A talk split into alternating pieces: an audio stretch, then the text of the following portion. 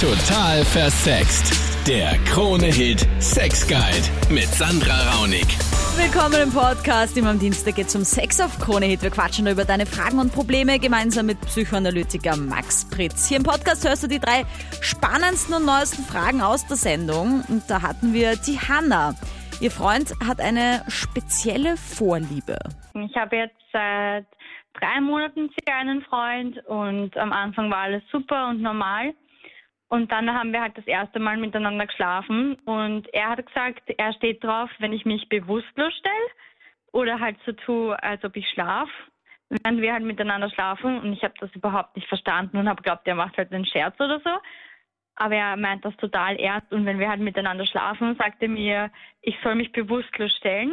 Und ich finde das so gestört und ich will halt wissen, warum das so ist oder was einen da antönen kann oder ich verstehe das nicht. Hast du schon mal gemacht, also mitgemacht? Ja, aber mittlerweile, ich will einfach nicht mehr mit ihm schlafen, weil ich es so komisch finde und richtig gestört einfach. Aha. Weil ich kann überhaupt nichts machen. Ich komme mir urunterworfen vor.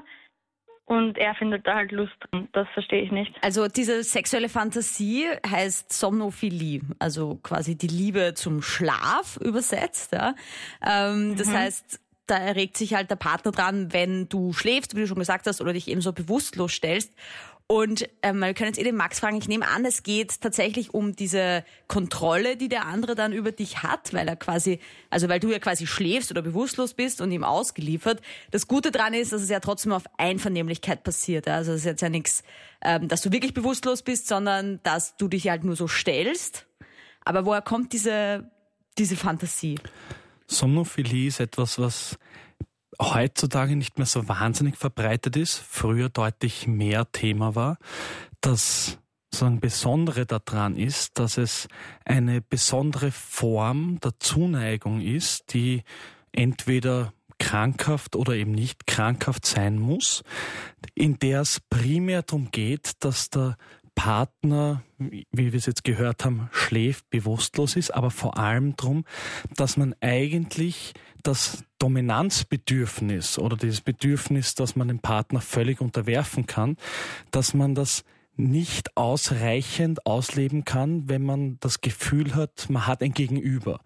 Und das ist etwas, das ähm, in vielen oder den meisten Fällen von was sehr frühem herrührt, weil in dem Moment, wo man einen Partner hat, wo man jemanden hat, mit dem man interagiert, wo man in die Augen schaut, wo man geküsst wird oder berührt wird, dann kann das in vielen Menschen oder in einigen Menschen zu einer sehr großen Angst führen, nämlich vor einer Angst, zu einer Angst, wo man potenziell entweder verschluckt wird oder eigentlich der andere ähm, Besitz ergreifen kann über einen selber. Das heißt, das ist eine Variante, die aus einem Anteil kommt, wo man eigentlich sich wahnsinnig vor diesem realen Moment, den die meisten von uns erleben, wo es darum geht, dass beide einander berühren, umarmen und beide da sind, dass dieses, dieser Moment des Daseins ist in dem Moment schon hochgefährlich für einen.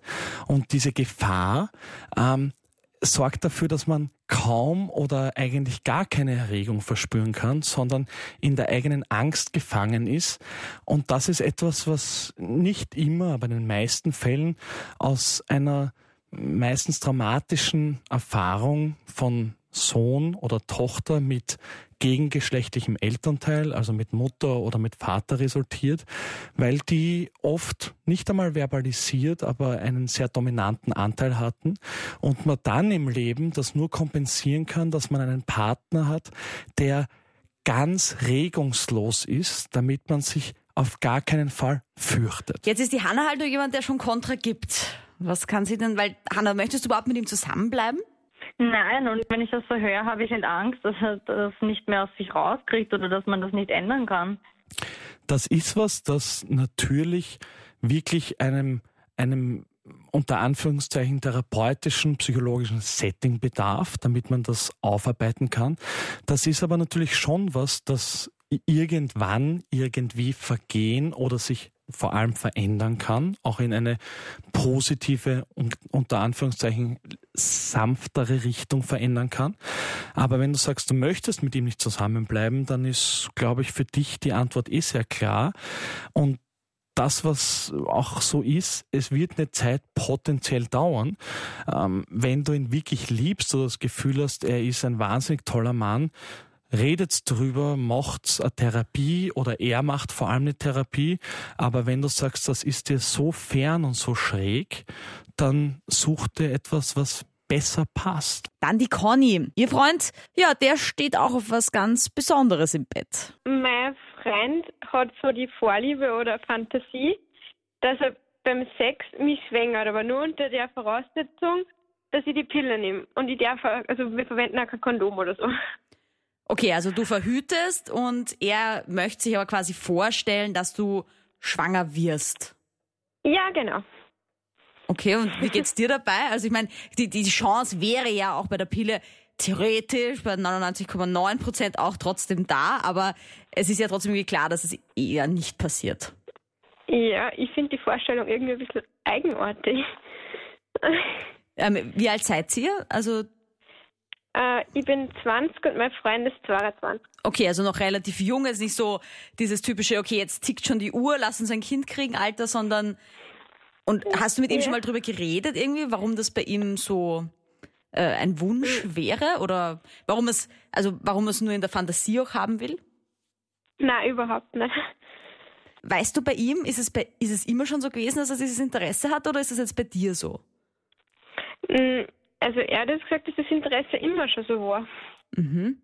Weil ähm, ich wollte mich jetzt gerade den Max auch fragen, es ist ja schon so, dass man bei manchen Partnern das Bedürfnis hat, dass man irgendwie sich fortpflanzt und bei manchen hat man das gar nicht. Das ist natürlich bei der, beim Freund von der Conny, der hat irgendwie das Interesse bei, bei anscheinend immer, also so wirklich sexuelle Vorliebe. Aber warum möchte man ein Kind quasi imaginär zeugen? Also prinzipiell ist es so, dass Mann und Frau biologisch, evolutionstechnisch ja dafür gepolt sind, dass ab dem Moment, wo bei der Frau die erste Regelblutung einsetzt und in dem Moment, wo der Mann zum ersten Mal Sperma produzieren kann, dass es da eigentlich möglich wäre und biologisch sozusagen auch determiniert ist, ab dann sollte ein Kind entstehen. Jetzt ist es so, in der heutigen Zeit sind wir zum Glück so weit, dass wir genauer, wenn auch nicht immer, bestimmen können, wann ein richtiger Zeitpunkt für ein Kind ist. Gleichzeitig ist es so, dass wir diesen Evolutionsantrieb, der eine mehr, der andere weniger, immer in uns mittragen. Gleichsam ist es so, dass wenn du erzählst bei deinem Freund, er möchte sich das gern vorstellen und deswegen auch ohne Kondom mit dir Sex haben, ist es eigentlich, Conny, auf der einen Seite ein Kompliment für dich, weil das heißt, dass er sich vorstellen kann, dass du eine passende Frau wärst, die wirklich auch Mutter für das Kind, das er sich fantasiert, sein könnte. Und, und das ist das wirklich Wichtige dran, ähm, wenn man sehr verliebt ist, beziehungsweise wenn man auch genussvolle Sexualität erlebt, dann ist es eigentlich immer eine Art Training beziehungsweise eine Art Probelauf für das, was die Biologie in uns einprogrammiert hat. Wenn du sagst, du findest das ein bisschen komisch, dann ist das nachvollziehbar, weil du hast gesagt, du bist 20, dein Freund ist 22. In vielen Fällen tritt dieses Gefühl, dass man mit dem anderen wirklich was entstehen lassen möchte, erst später ein. Aber das ist bei jedem ein bisschen verschieden. Das heißt, die der Wunsch oder die Fantasie, die er damit hat, ist keine, wo es darum geht, jemandem ein Kind anzuhängen prinzipiell, sondern es geht darum, dass die Sexualität in der Form gelebt wird, für die sie eigentlich biologisch gedacht ist und auch ein Vertrauensbeweis zu einem gewissen Teil, dass eben ganz viel mit dir möglich zu sein scheint. Wenn das für dich schwierig ist, dann ist das legitim, weil wir die meisten von uns so aufgewachsen sind, dass das mit 2022 noch nicht so sehr Thema ist heutzutage. Aber es ist was ganz, ganz Normales, das früher oder später bei 95 bis 98 Prozent von uns irgendwann kommt, dass man eigentlich über die Sexualität auch wirklich ein Lebewesen produzieren möchte. Und dann noch die Tanja. Sie hat eine Phobie, die für ihr Sexleben ja nicht so gut ist. Geht um Folgendes. Ähm, es ist so ein Problem, das ist so ein Penis oder so kann ich nicht anschauen. Das ist für mich wirklich die totale Überwindung. Okay, aber du stehst schon auf Männer. Ja, ich hab, bin ja verheiratet und habe zwei Kinder, also. Oho, okay. Und äh, hat das jetzt erst angefangen oder, oder war das immer schon irgendwie so, dass das eine Überwindung für dich war? Es war schon immer irgendwie so, aber jetzt mit der Zeit wird es immer stärker. Also mein Mann tut mir richtig leid teilweise. Und ist es aber speziell jetzt auf deinen Mann bezogen oder wenn du zum Beispiel auch in der Sauna bist und einen Penis siehst, denkst du dir dann auch so, uah. Ich, ich will es nicht sehen. Okay, also grundsätzlich nicht. Oder wenn, wenn man lang verheiratet ist, weißt du, soll es ja auch geben, ja, dass da manche Paare dann Nee, sagen, das okay, ist so allgemein so irgendwie. Okay. Und das heißt, habt ihr jetzt noch Sex miteinander? Ich meine, dein- Mann wird ja auch irgendwie ab und zu Lust haben ja, und wollen. Ja, also das ist alles ganz normal. Solange ich das nicht anschauen muss und nicht wirklich angreifen muss, ist alles okay. Okay. Ähm, und so, du hast jetzt aber gesagt, dass ähm, das war jetzt immer schon, also schon länger, längere Zeit ein, ein Thema von dir. Genau. Das heißt, du, du stehst jetzt auch nicht so auf Oralsex oder auf, ähm, keine Ahnung, so einem, deinem Mann einen runterholen, sondern solange er nur die Decke reinsteckt. drüber ist, solange die Decke drüber ist, ist alles okay. Okay. Äh, und wie geht's Also deinem Mann damit? Also ihn stört es jetzt zum Glück nicht, sonst wäre ich nicht mit ihm verheiratet und wäre wahrscheinlich schon lange fortgerannt. Okay. Ähm, Also so, also komische Angelegenheit. Ich habe vorhin auch noch mal mit ihm geredet und er hat gesagt, also er hat es noch nie gehört.